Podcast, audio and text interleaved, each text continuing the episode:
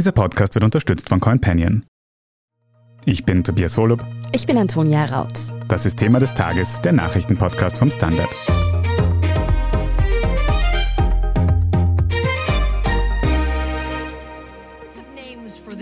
Omicron's little brother, a stealth subvariant. BA2, another type of Omicron. BA2 heißt diese Variante der Variante, wenn man so will. Und sie hat BA2 ist mittlerweile in einigen Ländern die dominierende Variante. The World Health Organization on Tuesday cautioned countries eager to lift coronavirus precautions. Die Omikron-Welle ist noch nicht vorbei. Insbesondere die Untervariante BA2 macht aktuell vielen Expertinnen Sorgen. Trotzdem kehrt Österreich in gut zwei Wochen in fast allen Lebensbereichen in den Vorpandemiezustand zurück. Könnte Omikron BA2 dem also noch einen Strich durch die Rechnung machen? Welche neuen Erkenntnisse gibt es jetzt über die Subvariante? Könnte sie etwa schlimmer sein als Delta? Darüber sprechen wir heute mit Gesundheitsredakteurin Magdalena Pötsch. Magdalena, du beobachtest die Lage rund um die Omikron-Subvariante BA2. Bisher hat es dazu recht wenige Daten gegeben wissen wir mittlerweile mehr darüber. Ganz genau, du sagst es eh schon. Es gab bisher einfach sehr, sehr wenige Daten dazu. Man hat immer wieder davon gehört, aber irgendwie so richtig wusste man es nicht einzuordnen. Auch unter ExpertInnen waren Anhaltspunkte eigentlich bisher meist anekdotische Beobachtungen. Jetzt gibt es eine Studie aus Japan, die detaillierte Labordaten liefert. Man muss dazu sagen, die Studienlage ist natürlich trotzdem noch sehr, sehr dünn und die Ergebnisse sind mit Vorsicht zu genießen. Aber ja, es ist ein wichtiger Erkenntnisgewinn, der uns die BA2-Variante besser einschätzen lässt. Ja. Also die beiden Omikron-Untervarianten BA1 und BA2 sind sehr nahe verwandt. Sie sind beide wohl immunologische Fluchtvarianten. Das heißt, die Impfung oder Infektion mit früheren Varianten schützt nicht mehr so gut vor der Infektion.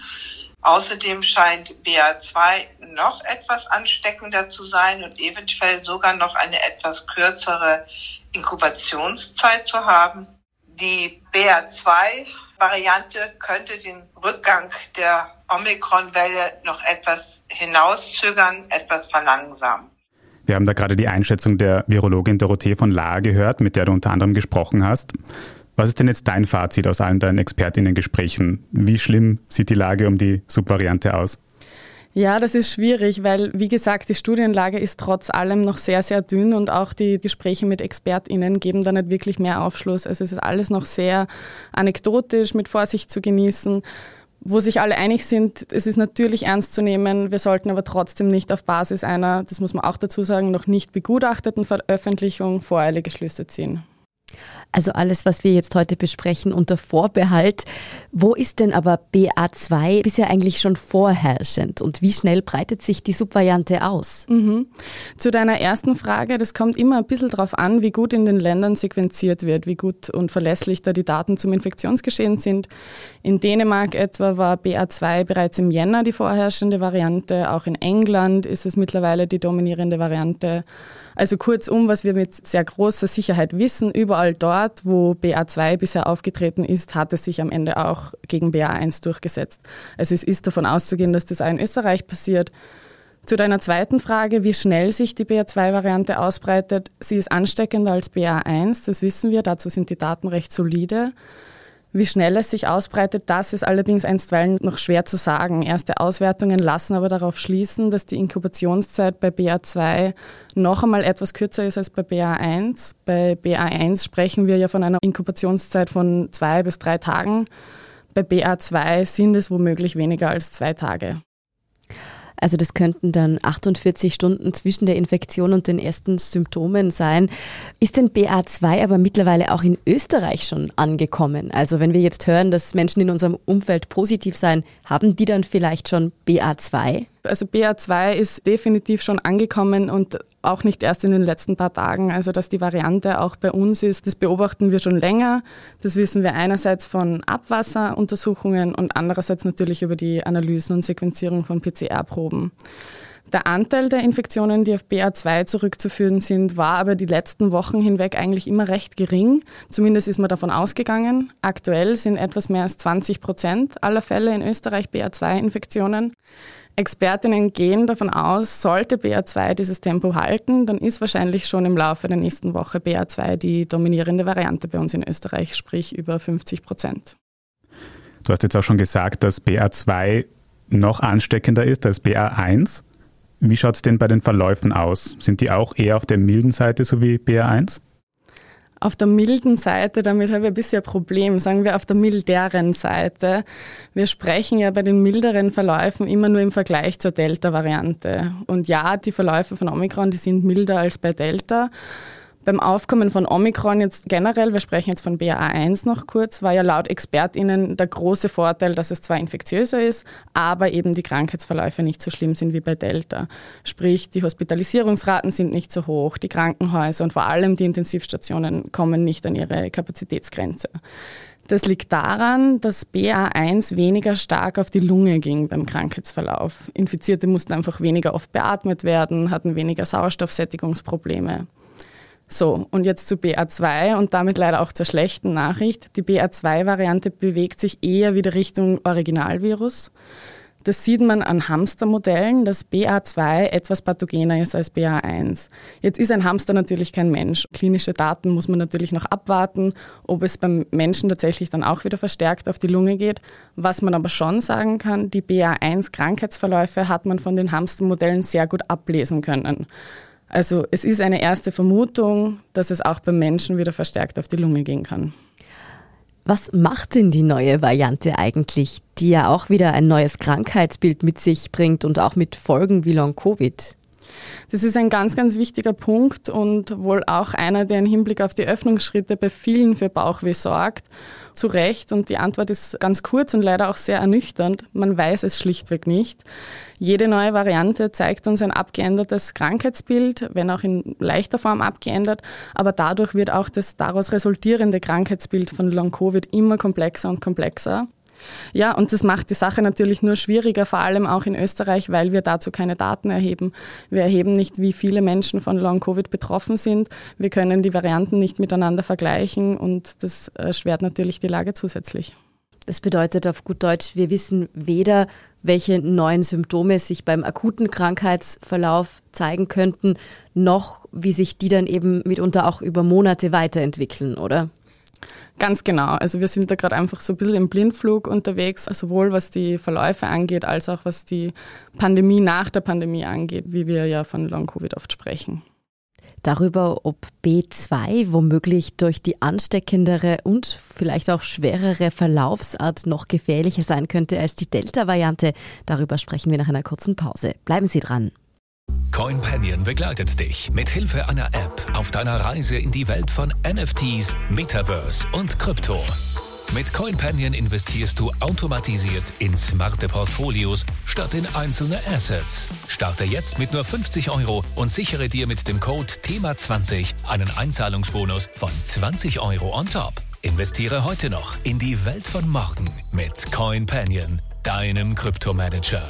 www.coinpanion.at Magdalena, wir haben also schon gehört, dass B2 offenbar noch infektiöser ist als die eh schon sehr ansteckende B1-Variante und dass sie mitunter auch noch schwerere Verläufe hervorruft, könnte sie dadurch sogar noch verheerender werden als die bisher ja, gefährlichste Delta-Variante? Mm, ich verstehe die Sorge, aber da muss man, wie gesagt, noch abwarten. Da fehlen einfach noch klinische Daten. Es gibt bisher jedenfalls auch noch keinen Hinweis dafür, dass BA2 gefährlicher ist als Delta, aber das wissen wir schlichtweg noch nicht. Wissen wir denn schon, ob die Impfung bzw. eine Genesung von einer anderen Variante auch vor BA2 so gut schützt, wie wir es gewohnt sind? Mhm. Generell scheinen sich in dem Punkt BA1 und BA2 sehr ähnlich zu verhalten. Der Schutz vor Hospitalisierung ist für Geimpfte nach wie vor sehr, sehr gut. Hat man nur eine Infektion hinter sich, also ohne Impfung, ist man nicht sehr gut geschützt, das bleibt gleich. Und auch bei BA2 scheint es so zu sein, dass man mit einer Mischimmunität, also durch Impfung und Infektion, in welcher Reihenfolge auch immer, am besten geschützt ist. Viele, die jetzt schon Omikron hatten, hoffen, dass sie dadurch zumindest geschützt sind. Kann man die beruhigen oder weiß man wirklich nicht, ob die sich nicht auch wieder infizieren könnten? Es ist nicht auszuschließen, weil BA2 einfach den Immunschutz noch besser unterläuft als BA1. Auch das sieht man sehr solide in den Labordaten, da können wir uns sicher sein. Das Risiko ist aber trotzdem eher gering, da sind sich die ExpertInnen einig, mit denen ich dazu gesprochen habe. Also eine Reinfektion nach BA1 mit BA2 ist wohl kaum zu erwarten, aber, und das muss man auch dazu sagen, gegen andere Varianten sind Genesene praktisch gar nicht geschützt. Jetzt haben wir da schon sehr viele neue Details und Entwicklungen zu BR2 gehört. Für mich klingt das jetzt fast schon nach einer komplett neuen Variante. Warum wird denn das eigentlich als Untervariante von Omikron bezeichnet und hat keinen eigenen griechischen Buchstaben oder ähnliches? Das ist eine gute Frage. Die AutorInnen der Studie, die fordern eigentlich, den Subtyp als eigene relevante Variante einzustufen. Vielleicht noch einmal zur Einordnung, einfach um das nochmal ganz deutlich zu machen. Omikron, BA1 und BA2 wurden jetzt eigentlich namentlich noch gar nicht groß unterschieden, wurden irgendwie so ein bisschen wie Schwestern, Viren behandelt. Dabei unterscheiden sie sich in doppelt so vielen Mutationen wie zum Beispiel Delta vom Originalvirus und da haben wir auch eine eigene Bezeichnung. Also das ist schon wichtig für die Einordnung.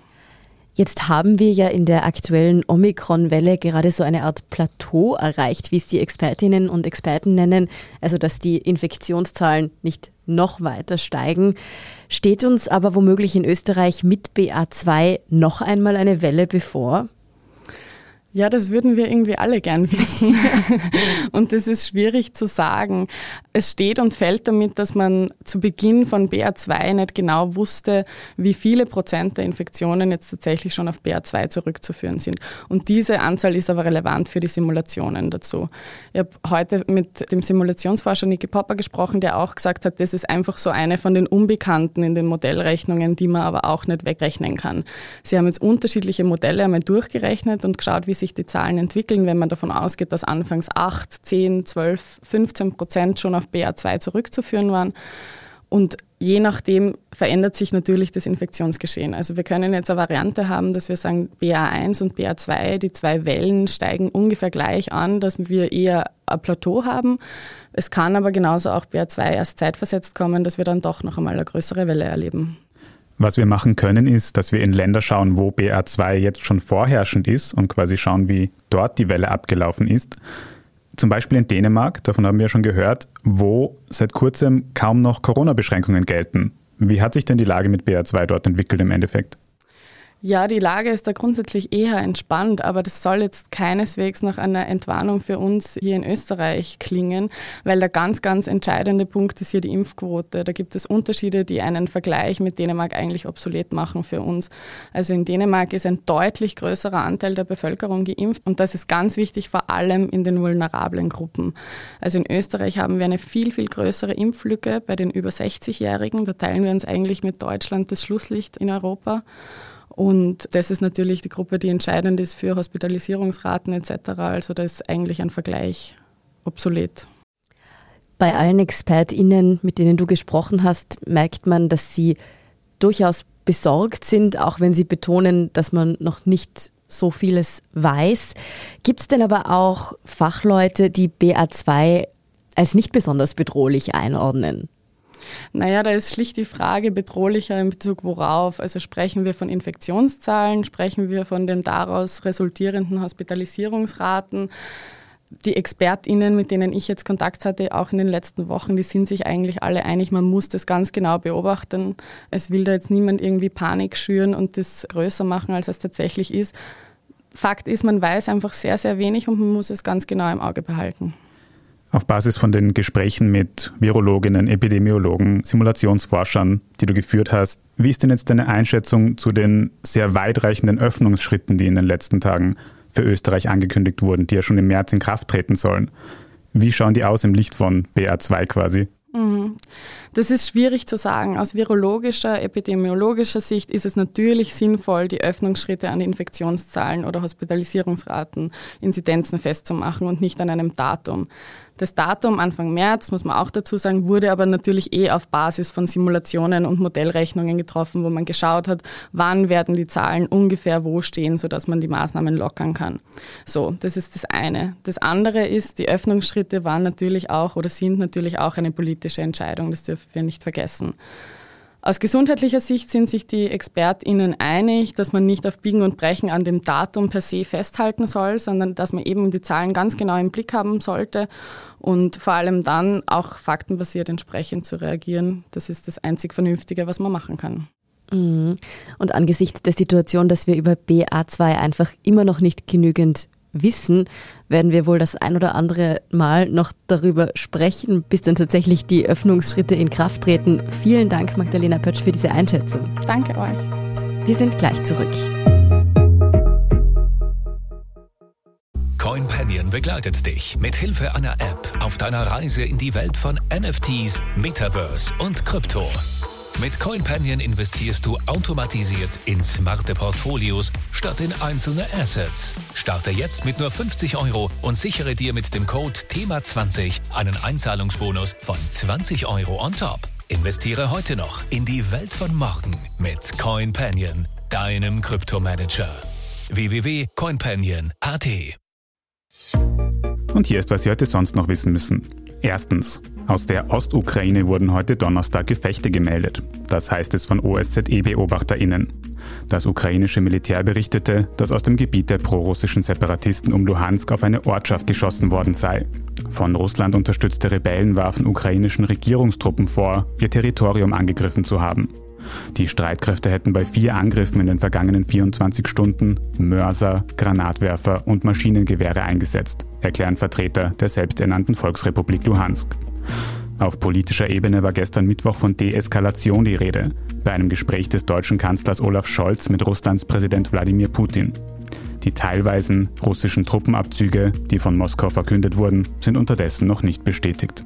Zweitens, Sturmtief Ilenia fegt gerade über Mitteleuropa hinweg. Besonders schlimm trifft der orkanartige Sturm den Norden und Osten Deutschlands. In Hamburg und Schleswig-Holstein ist es Donnerstag früh bereits zu Überschwemmungen und Sturmfluten gekommen. Vorsorglich wurde in Teilen Deutschlands der Zugverkehr eingestellt. Auch einige Flüge wurden annulliert. Die Sturmböen erreichen Windgeschwindigkeiten zwischen 80 und 100 Kilometern pro Stunde. Im Harzgebiet waren es sogar bis zu 150. Sie führen zu Schäden an Straßen und Bahngleisen. In Bayern kommt es auch zu Stromausfällen. Im Laufe des Tages sollte der Sturm nachlassen. Freitagnachmittag folgt allerdings schon das nächste Orkantief Seneb. Auch in Österreich spürt man aktuell Windgeschwindigkeiten zwischen 80 und 120 Kilometern pro Stunde und Föhntemperaturen von bis zu 20 Grad. Und drittens, in Berlin wurden gestern Mittwoch die goldenen und silbernen Bären der Berlinale verliehen. Dieses Jahr sogar wieder live vor Publikum. Der Hauptpreis für den besten Film geht an die Katalanin Carla Simon. In ihrem autobiografisch inspirierten Film Alcaraz geht es um das Familiengefüge eines spanischen Drei-Generationen-Haushalts, dessen lang gehegte Pfirsichhaine einer Solaranlagenfarm weichen sollen. In der Encounters-Sektion, einer Art Unterkategorie der Berlinale, gewinnt der österreichische Film Mutzenbacher von Ruth Beckermann den Hauptpreis. Der Film erzählt verschmitzt von missverstandener Sexualität und bedrohter Männlichkeit. Der Preis für das beste Debüt geht an die österreichische Regisseurin Kurwin Ayub für ihren Film Sonne. Dieser bietet einen unverstellten Blick auf die Lebenswelt einer kurdisch-österreichischen Teenagerin. Ja, wer sonst noch bei der Berlinale abgeräumt hat, lesen Sie wie immer auf der Standard.at. Ebenso wie alles weitere zum aktuellen Weltgeschehen. Danke fürs Zuhören und all jenen, die uns auf Apple Podcasts oder Spotify folgen, uns eine nette Rezension geschrieben oder eine 5-Sterne-Bewertung gegeben haben. Und ein ganz besonders großes Dankeschön all jenen, die unsere Arbeit mit einem Standard-Abo oder einem Premium-Abo über Apple Podcasts unterstützen. Das hilft uns wirklich sehr, also gerne auch Freunden weiterempfehlen. Falls Sie Fragen, Verbesserungsvorschläge oder Themenideen haben, denen wir uns widmen sollten, dann schicken Sie uns am besten eine E-Mail an podcast.derstandard.at. Ich bin Antonia Raut. Ich bin Tobias Holub. Baba und bis zum nächsten Mal.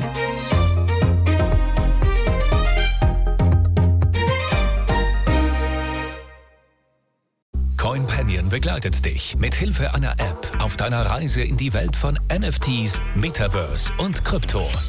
Mit CoinPanion investierst du automatisiert in smarte Portfolios statt in einzelne Assets. Starte jetzt mit nur 50 Euro und sichere dir mit dem Code THEMA20 einen Einzahlungsbonus von 20 Euro on top. Investiere heute noch in die Welt von morgen mit CoinPanion, deinem Kryptomanager. www.coinpanion.at